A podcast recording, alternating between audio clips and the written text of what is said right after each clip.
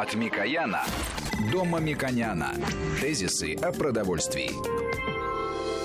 Здравствуйте, студия Валерий Санфиров, Мушек Мамиконян, председатель попечительского совета фонда имени Столыпина. И у нас тема идеи сегодняшней программы родилась из того, что вот мы уже слышим несколько месяцев, что появились такие микроорганизмы, которые способны преодолеть любую защиту из-за антибиотиков и вызвать... Да, мы э, обсуждаем много тем вокруг э, производства пищи и э, отношения людей к э, продуктам питания. Мы обнаруживаем э, очень э, четкую закономерность, что много э, легендированных историй относительно вредности пищи, они на самом деле улетучиваются, когда мы приглашаем к общению наших уважаемых экспертов из научной среды. Но из передачи в передачу мы все время приходим к тому, что есть важные, серьезные направления, в которых еще не обозначены пути решения этих проблем. А в первую очередь это связано с тем, что вы называете э, устойчивыми э, микроорганизмами, резидентными микроорганизмами, которые на самом деле появляются вокруг пищи, вокруг человека и, может быть, и влияют на человека в очень существенной мере, чем раньше мы предполагали, потому что они применяются не только для лечебных целей, антибиотики современные, но и применяются как технологический ингредиент в кормлении животных. Это относится к производству молока, яиц, мяса птицы, мяса свинины и так далее, и так далее. И возникает большая-большая развилка. Это в целом может влиять на устойчивые микроорганизмы, которые могут навредить человеку. Человек не может быть вылечен э, существующими антибиотиками. Новых антибиотиков произвести не так просто. И, с другой стороны, если мы не будем применять антибиотики в той или иной мере при производстве животных и производстве птицы, то в этом случае там эффективность будет занижена. И одновременно мы знаем, что новые научные познания в мире обсуждаются относительно микробиома человека. Здоровье человека тоже изучается вдоль и поперек. Мы знаем значительно больше и о геноме человека. И мы бы хотели, конечно, пригласить к обсуждению специалиста, который очень хорошо это знает и глубоко этими темами владеет, для того, чтобы понять, как обычному человеку смотреть на эти проблемы, которые возникли перед производством питания перед тем, как применяются антибиотики, и что это за страшные микроорганизмы, которые устойчивы к антибиотикам. Мы же не боимся самих антибиотиков, да, мы боимся, что антибиотики не могут действовать, если мы часто используем те продукты, которые имеют в своем составе эти устойчивые Маша, микроорганизмы. Если говорить, если говорить о мифах, то надо вспомнить, что многие наши слушатели, они боятся антибиотиков не употреблять, они боятся, что антибиотики есть у животных. Да, ну, естественно, но э, мы понимаем, что есть норма остаточных антибиотиков, антибиотиков. Но в большей степени э, нам э, специалисты говорят о том, что это создает другой фон устойчивых к антибиотикам микроорганизмов, которые попадают в организм человека. Естественно, последствия это те же самые, что и боится человек. Он боится, что при лечении те или иные антибиотики, это не только человек, это и врачи, естественно, которые лечат этого больного, что эти микроорганизмы не будут быть вылечены, и применение современных антибиотиков будет и их эффективность падать. Вот как в этой развилке поступить? Что означает, и человек может сам себя защищать? Если он не потребляет те или иные э, виды продуктов, защищен ли он мы предполагаем, что нет, потому что те микроорганизмы, о которых мы говорим, они уже достаточно распространены. И как быть, и вообще, какие есть футуристические хотя бы взгляды на будущее, потому что от этого будет складываться тезисно, какая продовольственная стратегия будет у нашей страны, у мировых ведущих стран, и как, может быть, в международных программах они, объединяясь, как-то решат эту проблему. Ну что ж, я тогда представлю экспертов. Действительно, лучшего эксперта мы не найдем, как это ведущий научный сотрудник лаборатории биобезопасности анализа микробиома, доктор биологических наук Наталья Рамазана Ефимочкина. Наталья Рамазановна, здравствуйте. Здравствуйте. Вот у нас, ну, соответственно, да, вот как к этому на всему относиться нам, что вы слышали к этим проблемам? Ну, вы сейчас обозначили, ну, действительно, все глобальные и очень актуальные вопросы, которые связаны и с в целом развитием антибиотикорезистентности, как проблемы здравоохранения, и с э, вопросами безопасности пищи, которые тоже, безусловно, влияют риски загрязнения ее остаточными количествами антибиотиков и воздействия на микробиом, все это проблемы э, действительно взаимосвязаны. Но когда мы говорили раньше, и все-таки больше медицинская наука обращала свое внимание именно на формирование устойчивости к антибиотикам у возбудителей тех или иных инфекций, что происходило, конечно, в первую очередь за счет излишнего или системного использования одних и тех же антибиотиков, Они воздействовали на микробы, которые сначала были чувствительные, постепенно они теряли эту чувствительность, и в результате препарат, который был эффективен, терял эффективность и приходилось развивать группу препаратов против этих же микроорганизмов совершенно на другой основе. И так это происходило уже много лет. последнее время уже признается, что препараты нового поколения, если их применять системно, теряют свою эффективность за год, за два, что, конечно, вызывает большое беспокойство. Вот в связи с этим, кстати, очень важным, на мой взгляд, является тот факт, что человек сам по себе не должен назначать себе антибиотики, без рекомендации врача, потому что он привык, что вот он один раз у него горло болело, он попил, все прошло. Через два месяца заболело горло, он его опять же попил, и все прошло. А потом уже выясняется, что воспаление легких, а лечить нечем. Но это касается именно медицинских проблем антибиотиков и формирования резистентности. Меньше говорилось, хотя эта проблема мы вот в нашей науке рассматривалась всегда, это проблема загрязнения пищи остатками антибиотиков, которые туда попадают ну, как бы вот на этапе производства пищевого сырья, то есть лечение животных, э, лечение птиц. Последние годы очень актуальна это обработка аквакультуры, то есть выращивание рыбы с добавлением антибиотиков. И все это при неправильном проведении вот этого лечения или каких-то профилактических мероприятий приводит к тому, что пища тоже может быть загрязнена некоторыми количествами антимикробных препаратов. С чем связаны какие риски в этих случаях? Ну, во-первых, происходит э, также передача антибиотикорезистентности а возбудителям тех инфекций, которые общие для человека и животных, или пищевых инфекций. Это и сальмонеллез, и дизентерия, листериоз и многие другие заболевания. И возникновение таких инфекций приводит к тому, что лечатся они труднее, чувствительности также к антибиотикам недостаточно. Но есть и более глобальные вопросы. Это такой вот э, ускорение эволюции этих микроорганизмов, потому что само по себе формирование антибиотикорезистентности очень опасно, но э, также оно еще и происходит э, косвенно, но есть такие механизмы, приводит к появлению новых видов, новых свойств микроорганизмов, новых патогенов против которых мы можем сначала еще и не понимать, как они действуют, и не знать, как с ними бороться. Вот на сегодняшний день ВОЗ говорит, комментируя тот факт, что число заболеваний, которые передаются через пищу, растет, дает такие цифры, что до 600 миллионов человек в мире или почти каждый десятый заболевает от употребления зараженной пищи. И вот ускорение этих процессов тоже очень опасно. Наталья ну, Рамазановна, да, перед, тем, да. перед тем, как мы э, скажем от э, Всемирной организации здравоохранения, я бы хотел, чтобы мы промежуточные выводы сделали. Таким образом, современное производство пищи использует э, антибиотики, которые и в остаточном количестве могут передавать через пищу человеку, и, естественно, еще в большей степени они опасны, потому что устойчивые э, микроорганизмы могут передаться человеку, и у человека возникает или заболевание, или те микроорганизмы, которые потом при заболевании невозможно удалить или подавить э, внутри человека это проблема, как обычный потребитель может на это смотреть. Вот потому что мы сейчас будем обсуждать, какие есть в мире теоретически хотя бы пути решения этого вопроса, или они существуют или нет. И вот ваши исследования относительно микробиома человека, вот они изменились, они будут меняться, может быть, э, какие-то новые знания о генмодификации собственного биомной среды, или же может быть, я сейчас просто э, теоретически скажу, есть животные, есть рыбы, которые более устойчивые, они эволюционно более устойчивы, и при их откорме при их содержании в закрытых помещениях, например, они не нуждаются в применении антибиотиков. Ну, например, нам известно, что трипанги, например, они имеют там совершенно уникальные генетические особенности, они не заражаются и так далее, и так далее.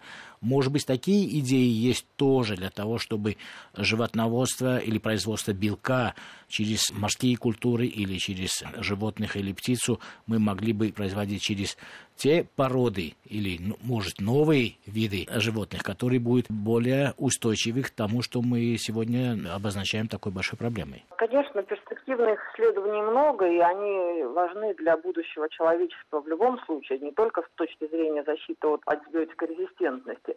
Но мне кажется, сегодня вот для потребителя главное быть э, уверенным в том, что при изготовлении пищевой продукции соблюдаются правила применения антибиотиков в животноводстве. И в сельском хозяйстве таким образом, чтобы вот эти остатки количественные антибиотиков туда не попадали или попадали на таком уровне, который совершенно уже не опасен. Нормативная база для такого контроля у нас есть, она разработана, она э, используется. Э, тут очень важна именно правильная ветеринарная сельскохозяйственная практика чтобы продукт, который поступает уже на переработку и потом поступает человеку для употребления, он был свободен и от антибиотиков, и от болезнетворных микроорганизмов.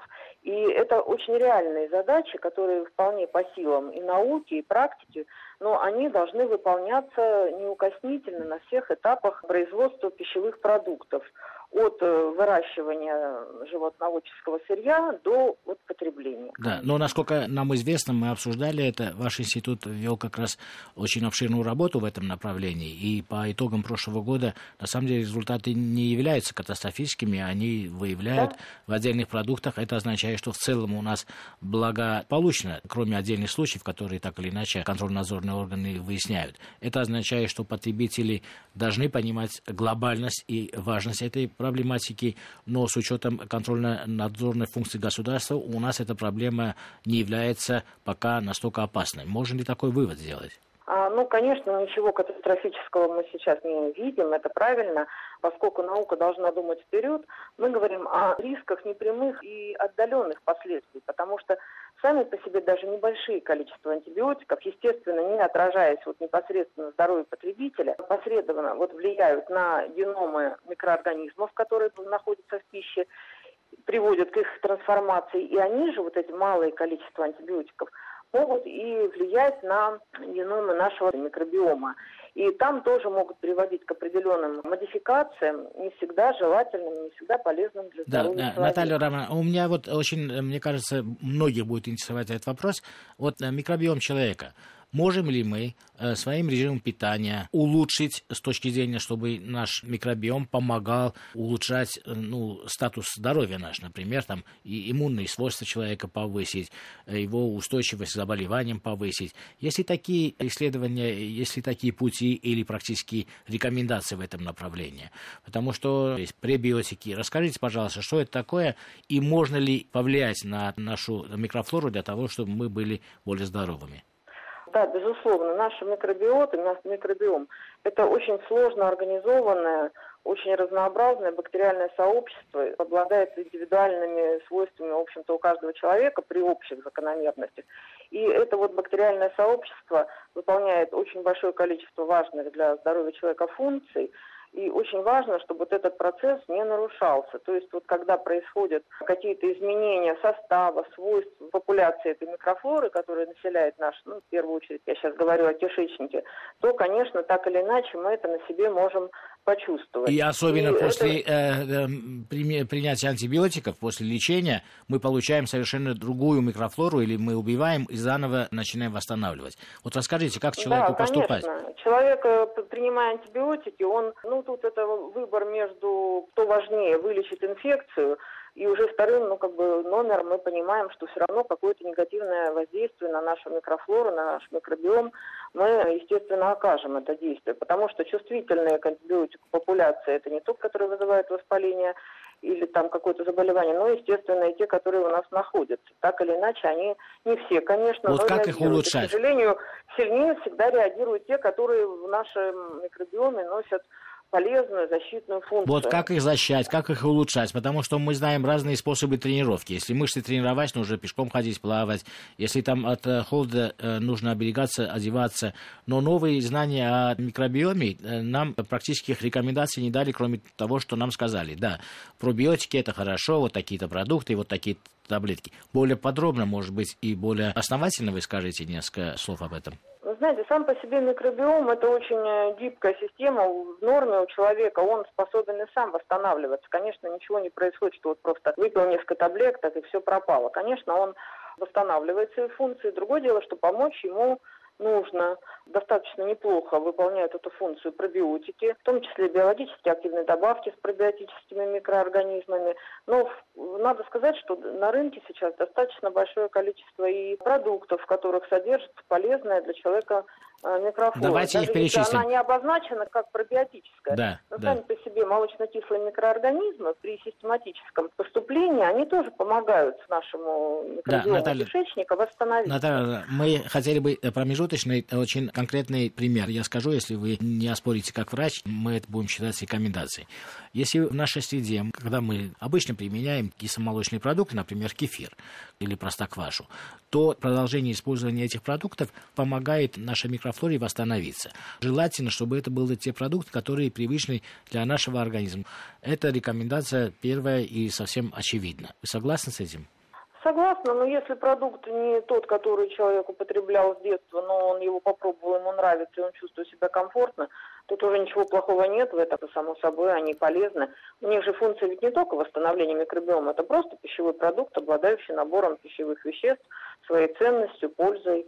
Другое дело, что не всегда можно использовать просто так кисломолочный продукт, потому что если есть какие-то заболевания со стороны желудочно-кишечного тракта, то нужно проконсультироваться с лечащим врачом или с гастроэнтерологом, или с э, другим с кем Да, это от кислотности уже зависит. И да. просто откорректировать дозировки, время приема, ну или отменить предложить. Наталья Рамазан, а кроме вот э, э, кисломолочных продуктов, вот какие продукты улучшают там, микробиом человека? Кишечнику человека и его микробиому нужны пищевые волокна. Это растительная пища, которая должна содержать такое количество клетчатки, которая может исполнить потом вот эту функцию. Если его недостаточно, то ну, микробиом тоже страдает, потому что для него пищевые волокна это не только масса, это не только то, что вот, на чем они адсорбируются, но это и пища. Они переваривают углеводную часть пищевых волокон и также этим питаются. Например, вот мы рекомендовали, да, когда у нас была передача про каши, про крупы, мы рекомендовали хоть небольшое количество утром на завтрак применять, потому что это очень важная составляющая питания.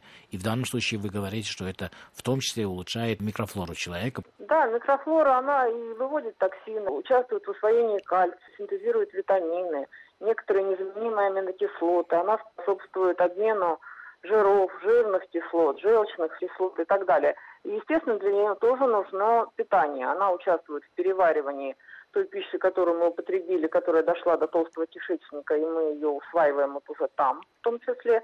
Ей нужна своя пища в этом плане, вот пищевые волокна, каши, хлеб, это и овощи другие. Мы говорили, фрукты, да, они все продукты, которые содержат волокна, да, и вот э, э, Да. давайте вернемся к глобальной проблеме.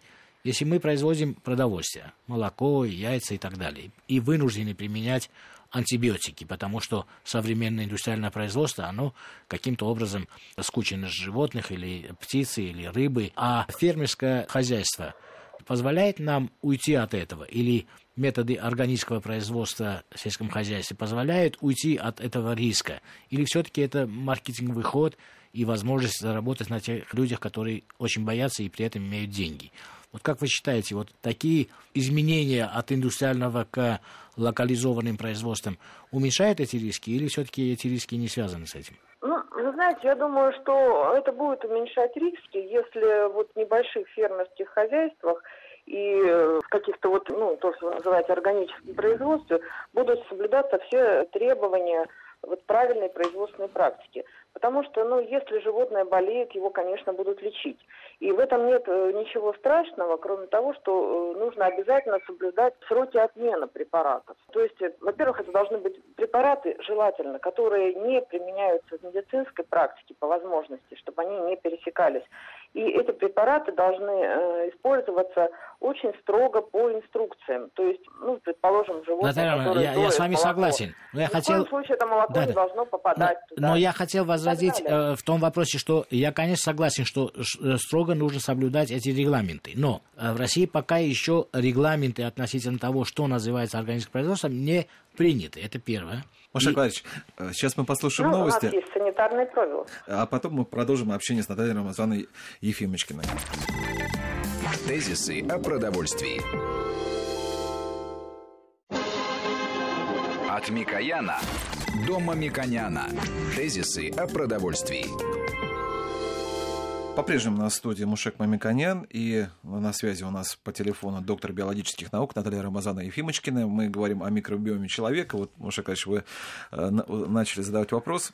Ну да, я относительно того, что да, общество готовое и законодательно все время инициирует, но да, закона о органическом производстве э, уже долгие годы еще не сформирован и не внесен для того, чтобы утверждать э, и в рамках этого утвержденного уже регламента работать для того, чтобы люди могли понимать, что обозначенный продукт имеет э, те свойства и качества, которые они покупают. Потому что на рынке существует достаточно узкая, правда, это в, в этой узкой нише достаточно много денег, когда люди покупают, якобы предполагая, что это произведено иначе, чем индустриальное производство, это более экологично чистое, более безопасное и так далее. Но э, в отсутствии э, законодательной базы это достаточно условно. Конечно, э, я считаю, что это очень важная вещь.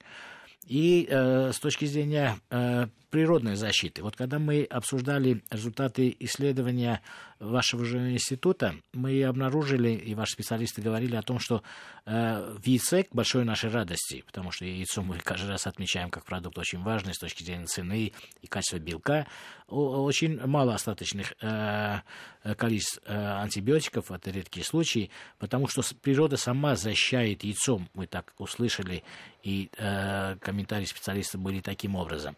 Вот если э, обозначаются ли такие э, виды животных, рыбы, э, э, такое производство, которое изначально имеет такую генетическую основу сильную, иммунитет такой сильный, что э, даже применение антибиотиков не нуждается – Например, у нас была передача про рыбу, и наши коллеги рассказывали, что в рыбоводстве есть уже такие породы, которые они вот вообще э, им антибиотики не нужны, потому что они не заболевают. У них э, э совершенно другой генетический э, код, и они не потому, что ген модифицирован, они э, из селекции получились очень устойчивые и очень здоровые. Как вы относитесь к таким возможностям, Наталья Рамазановна? Ну, мне сложно сказать насчет э, генетически устойчивых э, пород рыбы, потому что, ну, любая рыба, так или иначе, э, если при жизни обладает определенной устойчивостью, то после того, как ее начинают перерабатывать, несоблюдение санитарных правил э, и правил хранения холодильного в любом случае может привести к загрязнению этого сырья. Да, мы здесь и, согласны. Мне кажется, да, надо да. шире смотреть, да. потому mm-hmm. что Нельзя весь продовольственный рынок насытить генетически устойчивой рыбой или какими-то очень продвинутыми видами ну, продовольствия, а, в том числе органического. Мы должны все-таки решать проблему для всего населения, которое ест и продукцию промышленного, индустриального производства, и фермерскую продукцию. Вот э, мне кажется, что любой продукт должен э, быть безопасен для человека, и он, э, потребитель, должен иметь обоснованную уверенность, что этот продукт безопасен. А уже вот в рамках э, того или иного производства, ну, конечно, надо какую-то выбирать стратегию для того, чтобы вот э, соблюдать все необходимые требования. Вот, э, Органическое э, производство – это прекрасное направление, но оно в любом случае не обеспечит всех потребителей естественно, И естественно. Это невозможно, к этому надо стремиться, но на сегодняшний день мы имеем продукты промышленного производства. Да, Наталья, и, на мой взгляд, мы, это не так плохо. Мы с вашим да. утверждением согласны, я вообще за индустриальное производство. Вопрос э, не только в констатации, что мы обязаны это делать, и наши потребители должны быть защищены. Мы э, разговариваем для того, чтобы нащупать тезисы для э, возможных альтернативных путей развития, потому что вот в мире проблема применения антибиотиков не решается, а какие есть направления до сих пор э, и специалистам недостаточно э, известны, то что людям. И поэтому когда мы это обсуждаем альтернативы, это не означает, что что-то должно быть э, опасно, и мы от этого должны перескочить на другое. А какие, например, пути? Вот я бы не хотел, чтобы ваш тезис, с моей точки зрения, очень важный тезис, он остался э, не разжеван. Например, тезис о том, что вы сказали, и я тоже с вами полностью согласен о том, что антибиотик, который применяется для лечения людей, они ни в коем случае, их производные, они сами не могут быть использованы при откорме животных и лечении животных. Вот скажите, пожалуйста, законодательство России э, делает жесткие разграничения между тем, что можно применять для лечения людей, и тем, что можно применять для лечения животных и кормления животных, и в мире есть и страны, где это законодательство жестко проведено? Вы знаете, к сожалению, это на сегодняшний день не, э, этого нет. А, есть э, определенные намерения, рекомендации, то, чтобы это было именно так. Но фактически Конечно, вот у нас тетрациклины широчайшим образом используются в животноводстве, и эти препараты точно так же используются в медицинской практике. И, к сожалению, это в большинстве стран приблизительно одно и то же. А, потому что ведь здесь речь идет и не только об эффективности антибиотиков, но еще и их себестоимости. Естественно, потребители этих антибиотиков стремятся достичь своих целей с минимальными затратами.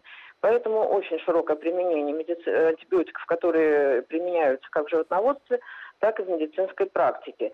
Но э, государственная политика в регулировании антибиотиков все-таки имеет свое значение. Вот, например, если посмотреть статистику, вот просто количество применяемых антибиотиков в некоторых странах сравнить, ну, например, отдельные страны Скандинавии, там Финляндия, Швеция или, например, Испания, то разница там может быть вот тонны, тоннаж применяемых антибиотиков, это в 10-15 раз. И когда мы оцениваем частоту обнаружения антибиотикорезистентных микробов, которые выявляются из пищевого сырья, то мы увидим примерно такую же разницу. В всех странах, где государство рекомендует меньше применять антибиотиков, такие микроорганизмы выявляются в 10 раз реже при контроле сырья, чем в тех странах, где антибиотики применяются более массированно. То есть мы То есть от должны сказать... многое да. зависит. Да, да, мы, мы, зависит. мы хотим просто, чтобы было более понятно, э, мы говорим о том, что количество антибиотиков, которые указали, на выработку определенного тоннажа пищевых продуктов. Ну, например, на содержание такого-то количества животных. Да? Мы ну говорим ну, да, о этих да. регламентах, чтобы было более понятно. Вот в этом ранжире вы назвали некоторые скандинавские страны, э, где э, вы говорите, что более жесткие, по всей видимости, э, уровни э, разрешенных антибиотиков или количество антибиотиков, и привели Испанию, южная страна, может быть, из-за э, э, климат тоже имеет э, это, э, какая-то зависимость, применяют больше антибиотиков. Вот в этой шкале российское законодательство, российская практика, какое место занимает? Мы в середине, или мы ближе к скандинавам, или мы ближе к южным странам? Ну, мы, к сожалению, не можем этого точно сказать. Я думаю, что мы э, достаточно много применяем антибиотиков. У нас на сегодняшний день э, сельхознадзор зарегистрирован более двух э, тысяч ветеринарных препаратов из которых около 500 это препараты антимикробного действия. То есть это ветеринарные лекарственные препараты, которые применяются для животных, птиц и так далее. А, естественно, контролируются они ну, уже в их остаточное количество в сырье. Да, у нас э, фокус, фокус на то, что да, да, контролировать при выходе, чтобы э, э, за неделю или за 10 дней по регламенту прекратить э, применение антибиотиков для того, чтобы конечные продукты не имели остаточный э, принцип. Это нам... Э... Мне кажется, есть еще одна проблема, которую меньше как-то мы обращаем внимание. У нас с некоторых пор а, вот технологические вспомогательные средства антимикробного действия, которые раньше подвергались процедуре государственной регистрации, сейчас э, как бы декларируется, то есть изготовитель имеет право представить декларацию соответствия и применять ее в соответствии с своей инструкцией. И вот э, если раньше, когда вот такие препараты, они процессе госрегистрации подвергались экспертизе, очень часто э, происходили отказы в регистрации именно за счет того, что изготовитель, ну, понимая или не понимая проблему, но тем не менее, они включали в состав таких э, вот средств, например, антибиотики. На сегодняшний день, вот как мне кажется, может быть, я не права, и ради бога, что вот процедура декларирования соответствия, она не требует такого четкого выяснения состава средств, технологических средств для антимикробной обработки пищевого сырья или оборудования. И туда совершенно спокойно могут попадать вещества с консервирующим действием, не разрешенные нашими регламентами, они тоже вредны для здоровья. Или, например, те же антибиотики, которые являются э, медицинскими антибиотиками. И э, вот мне кажется, это такая немножко серая зона, которая уходит из-под контроля нашего законодательства. Но это означает, вот. Наталья Рамазановна, что мы, э, покупая э, пищевую химию, используем дома, тоже можем попасть под э, те риски, о которых вы сказали. Потому что если у нас достаточно либеральное законодательство в этом смысле, то и пищевая химия, которая производится в том числе и в России, и продается в России, она может содержать антисептические свойства или антибактериальные свойства, которые могут быть вредны при использовании, тем более дома, без контроля. Посуду, в домашних помню. условиях мы да. не используем э, антимикробные обработки, мы, мы, не, мы не обрабатываем сам, саму продукцию. Мы можем мыть посуду, поверхности, руки и так mm-hmm. далее. И для этого законодательство прописано, и там ну, достаточно понятно, все понятно. понятно. А вот применение, например, для растительной продукции, для снижения э, содержания микроорганизмов при да, обработке прямой контакт. сырья. Да, прямой конечно, контакт. конечно. Да. То, что раньше подвергалось обязательному анализу, то есть есть у нас регламент, который четко прописывает, какие вещества можно использовать, какие нельзя использовать. А вот если, например, э, технологическое средство с закодированным названием и без э, декларирования состава, что туда добавил изготовитель? Может быть, он не имеет какого-то специального намерения вот это сделать. А Он вот может, э, потребитель не может Маша э, Николаевич, мы- помыть. Вот, в принципе, это смывается. Сейчас, сейчас это Да. очень интересная тема, Да. поэтому мы сейчас послушаем прогноз погоды, тем более, если плохой будет прогноз погоды, к сожалению, антибиотиков И дожди всё смоет, да, да. приходится часто достаточно употреблять. После уже прогноза мы продолжим обсуждение этой темы с Натальей Рамазановной Ефимовичкиной. Мы говорим о, о темах, которые вы слышали, о супермикроорганизмах, которые, к сожалению, нас сейчас мучают. Тезисы о продовольствии. От Микояна до Мамиконяна. Тезисы о продовольствии. По-прежнему у нас Мушек Мамиканян в студии и ведущий научный сотрудник лаборатории биобезопасности анализа внутримикробиома э, Института питания Наталья Рамазана Ефимочкина у нас на связи. Мы Да, вот мы очень часто рекомендуем нашим э, слушателям максимально э, потреблять зелень, ягоды, особенно э, в сезон. И мы сейчас понимаем, что многие эти, из э, этих продуктов могут быть обработаны такими веществами, которые имеют остаточные свойства не очень полезные и не очень э, нужные нам, а скорее опасные. Э, У меня вопрос специалисту э, мог бы быть сформирован таким образом. Вот если мы дома э, в проточной воде это моем или тщательно моем, мы уменьшаем все-таки риски. Можем ли мы дать потребителям прямую рекомендацию, что э, использование в технологии производства современных овощей, фруктов, зелени и так далее, где есть прямой контакт э, с продуктами при их производстве, вот если мы максимально э, тщательно моем или это все равно мы этих рисков не избежим или их уменьшим. Э, Есть ли исследования на эту тему, Наталья Рам- Рамазановна? Ну, безусловно, если мы будем э, тщательно промывать, и если фрукты и овощи, в принципе, можно это сделать, потому что, ну, какие-то виды ягод так сильно-то вмыть можно потерять и сам продукт. А мы, в общем, тут уже должны надеяться на то, что сама по себе продукция безопасна. Э, Ну, вы знаете, предприятия, которые используют антимикробную обработку растительной продукции, это не так много, и там все достаточно жестко контролируется. А, Меня больше даже беспокоит применение антимикробных веществ не зарегламентированного состава а при производстве, например, э, напитков брожения, потому что там для изготовителей очень, для производства очень важно э, освободить э, заквасочные дрожжи от посторонней микрофлоры. И они могут эти вещи туда добавлять. А напитки брожения применяются достаточно широко. Выявить там остатки, например, антибиотика, конечно, невозможно, потому что они там и не нормированы. А Что больше А. опаснее, вот э, квас, пиво или ну, что, что именно? При правильном изготовлении там, конечно, ничего подобного быть не должно. Но если происходит нарушение регламентов и применяются какие-то добавки, где содержатся не за э, регламентированные антимикробные препараты, то, конечно, они могут оказаться в конечном продукте.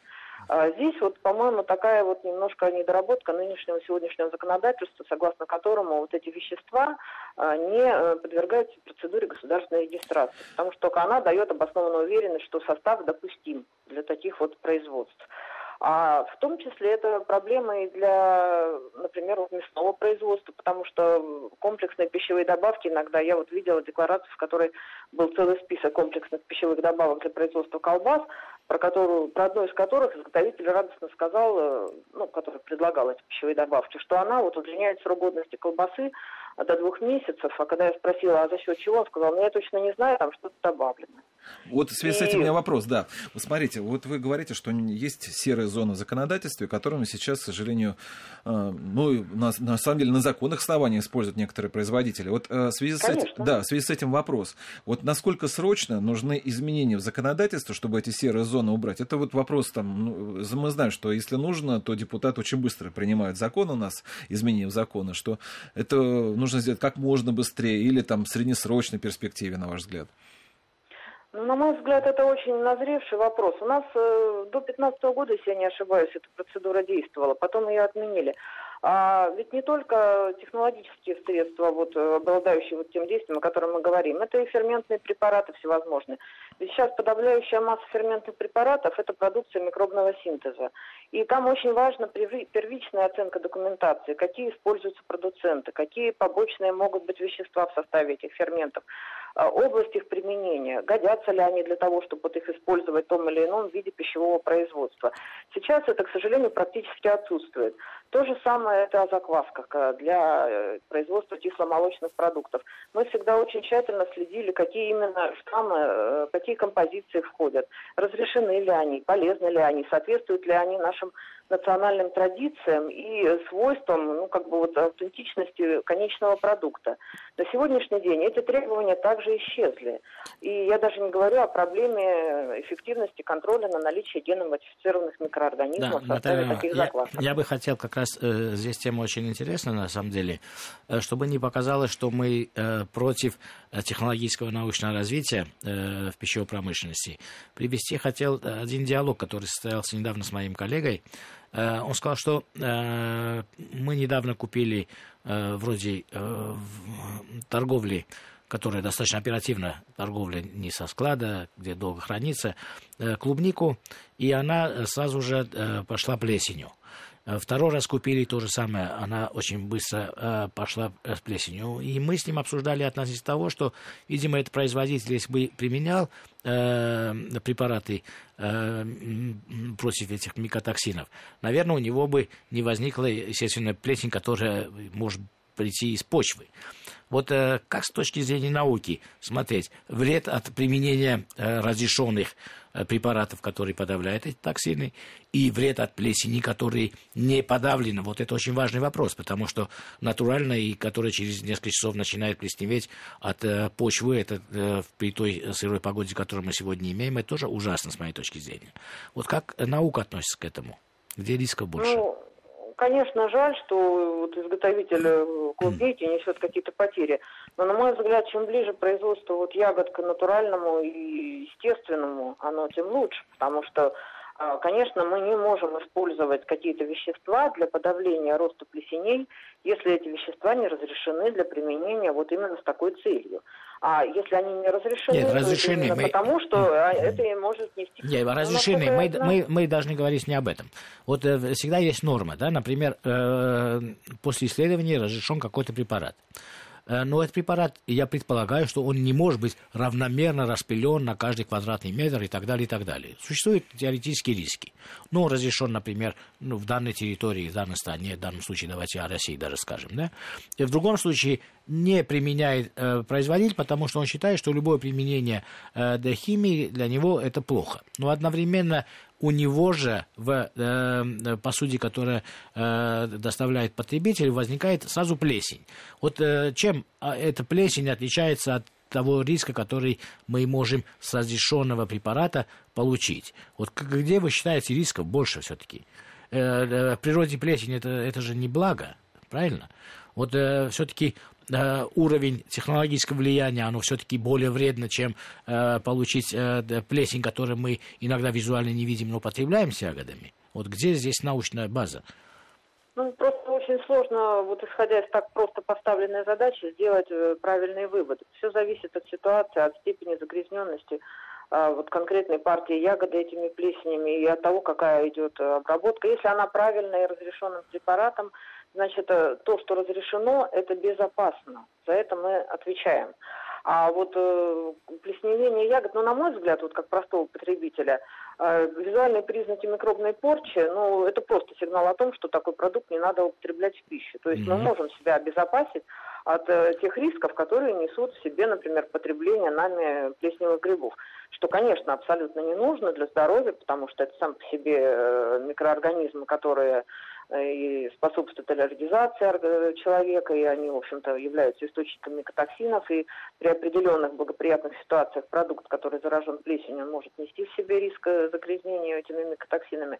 Но в данном случае, конечно, если есть э, регламент, который э, по закону разрешает э, использовать какие-то вещества для обработки, это значит, что это безопасно. С регламентом определились, это, но э, мы потребителям хотели бы дать все-таки э, промежуточные и правильные научно обоснованные рекомендации.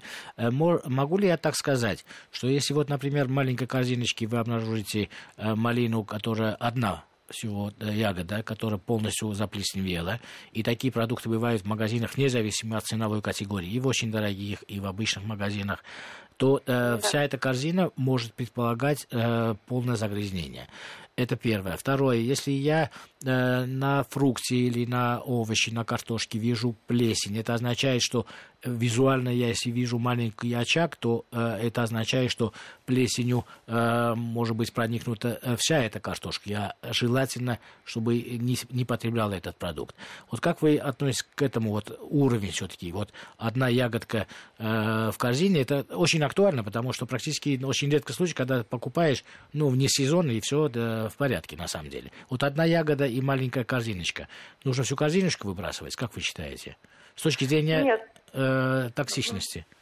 Нет, ну я считаю, что не надо выбрасывать всю корзиночку, надо удалить те ягоды, на которых есть видимые признаки порчи. Но это не только может быть плесневение, а просто мягкое, э, э, признаки гнилостных каких-то да, процессов. Да, да. Их просто не надо употреблять. В целом проблема э, загрязнения микотоксинами, она э, очень актуальна для, на сегодняшний день для сельского хозяйства. Но ягоды там все-таки не играют, вот, э, не стоят на первом месте. А, а что стоит на первом месте? связанная с а, ну, зерновое сырье, конечно, в первую mm-hmm. очередь. И там много исследований проводится, есть перечень нормативов, проводится мониторинг контаминации микотоксинами по всей Российской Федерации и в других странах Евроэкономического Союза. И эти вопросы постоянно находятся в фокусе внимания нашей науки гигиенической. А, выявляются новые виды микотоксинов, их изучается их связь с э, какими-то конкретными вот видами сырья, как субстратами изучаются условия, которые максимально способствуют и благоприятствуют Да, но, но здесь потребитель токсинов. не влияет. Поэтому вот да. просто начинать да. вот э, с клубники я бы не стала. Угу. Это не самое актуальное на сегодняшний Нет, момент. мы просто, просто начинаем с того, если... что потребитель сам может повлиять или выбрать. Э, а то, что вы называете эти программы, это, конечно, государственный надзор, контроль, исследование. Это обычный потребитель на это не может существенно потребитель, повлиять. конечно, может прекрасно оценить визуально состояние картошки, если там есть признаки порчи, это нужно все удалять или целиком картофельно ликвидировать. Но если она выглядит целой, чистой и ее цвет не изменен, то никакого риска от того, что там какие-то микотоксины попадут, в общем-то нет. Ну что же, и то же самое да, относится да. к ягодам. Я благодарю вас, Наталья Рамазановна. Это у нас напомню, что на связи был доктор биологических наук Наталья Рамазановна Ефимочкина, а также Мушек Мамиканян. И программу провел Валерий Санфиров. Всем доброго. Тезисы о продовольствии.